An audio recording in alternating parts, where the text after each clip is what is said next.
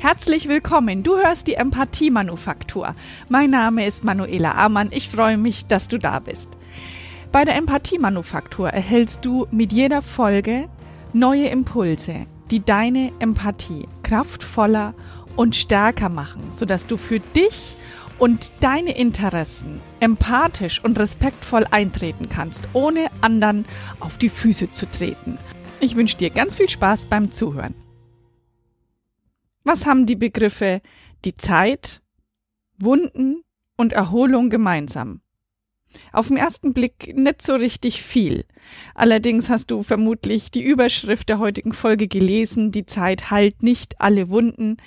Ähm, ja, man sagt ja das Sprichwort so schön, die Zeit heilt alle Wunden. Ich sage, das ist kompletter Bullshit.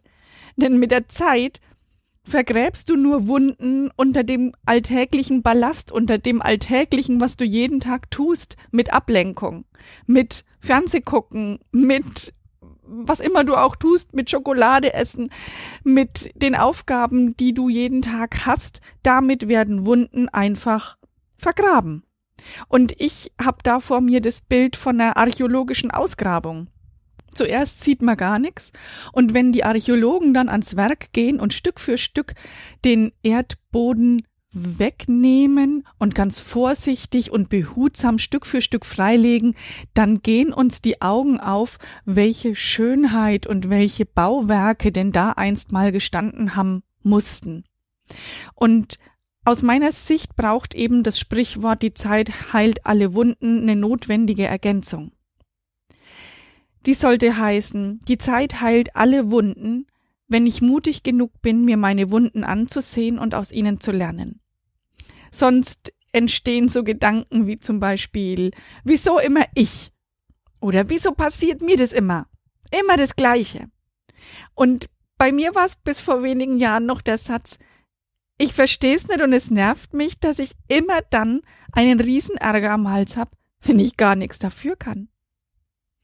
Ich habe tatsächlich selten Ärger mit anderen Menschen. Ähm, zuletzt war es dann ähm, mit einem Herrn, von dem ich wusste, dass er persönlich ganz große Probleme zu Hause hatte. Und ich war das Feindbild, weil das bei mir eben nicht so war und so wurde ich für ihn zur perfekten Zielscheibe für seinen Frustabbau. Ich war davon überzeugt, dass das Problem lediglich ausschließlich auf seiner Seite lag. Allerdings bin ich mit dem Verhalten, also mit seinem Verhalten in Resonanz gegangen. Und Resonanz heißt Mitschwingen oder Mittönen eines Körpers mit einem anderen Körper. Und das, diese Definition kommt zwar aus der Musik, allerdings finde ich sie auch in Bezug auf uns Menschen sehr schön, denn was bewegt uns immer? Es sind Emotionen und dieses Mitschwingen hat etwas Menschliches und es ist letztendlich Empathie. Letztendlich ist es Empathie. Und man sagt auch, wenn jemand so überhaupt nicht ähm, mitgeht, sich überhaupt nirgendwo mitreißen lässt, der ist wenig bis kaum schwingungsfähig, so nennt man das in der Medizin. Also ich bin mit seinem Verhalten in Resonanz gegangen und als mir das bewusst wurde, dass ich in Resonanz gehe, da war der erste Schritt getan. Der erste Schritt der erste Schritt von vielen. Ein klares Indiz dafür, dass die Zeit eben nicht alle Wunden heilt, sondern die Zeit darauf wartet, dass Wunden geheilt werden. Und zum Heilen braucht es Unterstützung, da braucht es ganz viel Aufmerksamkeit. Das geschieht allerdings nur eben, wenn du dann den Schritt weitergehst, also Schritt für Schritt weitermachst. Der zweite Schritt war dann für mich das Beantworten der Frage, Warum gehe ich denn in Resonanz damit? Ist es, weil ich das gleiche Thema habe? Oder verhalte ich mich selbst auch so, wenn es um meine Schwachstellen geht? Oder erinnert mich das Verhalten an Situationen, die ich von früher kenne? Du kannst dir die Fragen lediglich erst dann stellen, wenn du mutig genug bist, dir einzugestehen, dass du eben selbst ein Thema hast, das angeguckt werden möchte ja, dass sozusagen Archäologen bei dir ans Werk gehen sollten.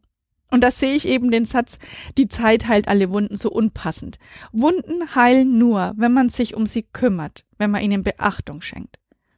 wenn du einen Spreisel im Finger hast. Und ich hatte erst heute früh einen prima spitzen Spreisel von am Nagelbett sitzen.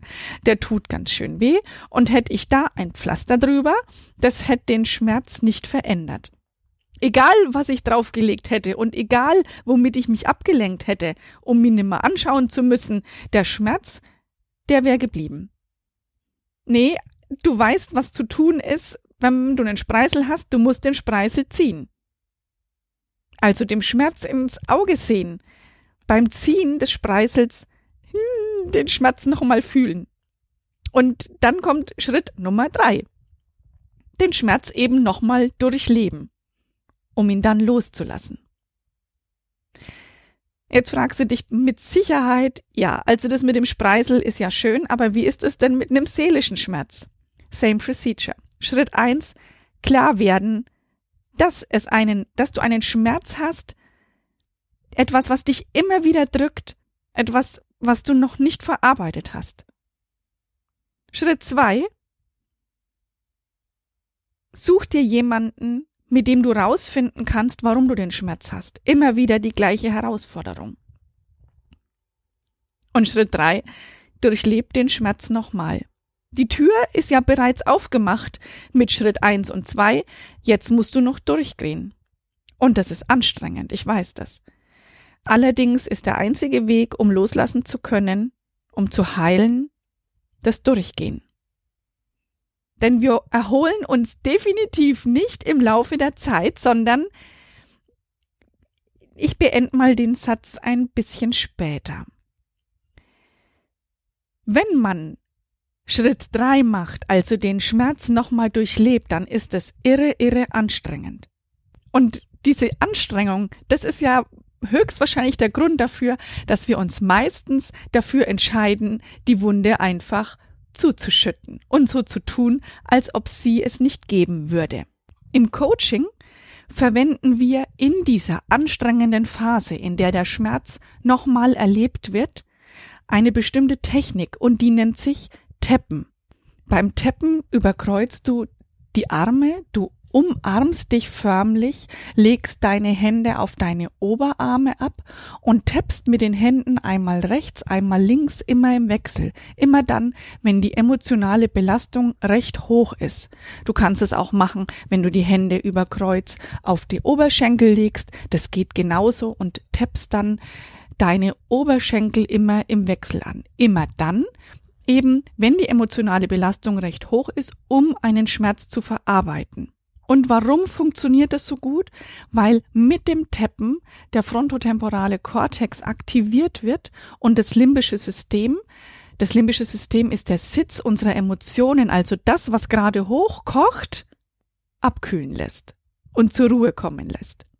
Und indem wir im Coaching immer wieder die emotionale Belastung hochkochen lassen und dann mit der Aktivierung des frontotemporalen Kortexes das limbische System wieder zur Ruhe bringen in diesem Wechsel und das unterstützt eben dieses Tapping. In diesem Wechsel geschieht die Heilung. Und ganz egal, wie lang dein Weg ist, von hier bis zur Heilung, das Gefühl der emotionalen Freiheit, das du dann erleben kannst, das ist absolut unbezahlbar. Und jetzt komme ich noch mal kurz auf das Tapping zu sprechen. Ich habe dir erklärt, wie das funktioniert. Und ein irres Learning, das ich hatte, als ich die Ausbildung zum Emotionscoach begonnen habe, da wurde eben dieses Tappen erklärt, da sind mir die Augen aufgegangen. Denn hast du eine Ahnung, wann dieses Tappen, also ein wechselseitiges Bewegen deines Körpers, deines Körpers, zum ersten Mal stattgefunden hat? Wann hast du das zum ersten Mal gemacht? Ich kann's dir tatsächlich sagen. Du warst etwa 20 Wochen alt und hast im Bauch deiner Mutter, also noch vor deiner Geburt, deinen ersten Spaziergang auf der Gebärmutter gemacht.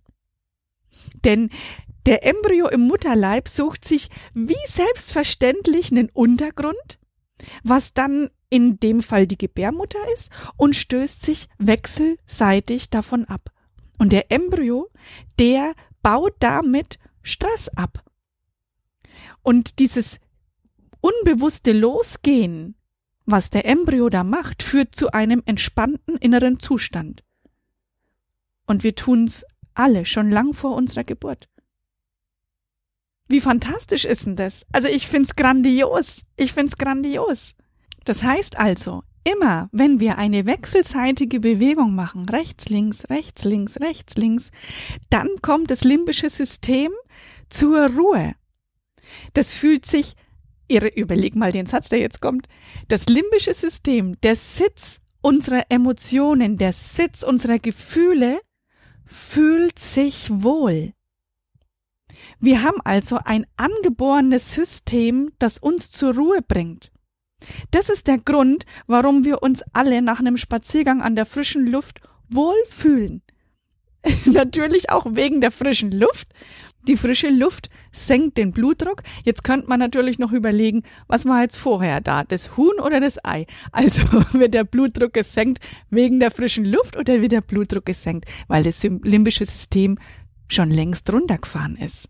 Hm, kann man ja mal drüber nachdenken. Und das ist auch der Grund, warum alle meine Coaches nach dem Emotionscoaching eine Runde Spaziergang verordnet bekommen.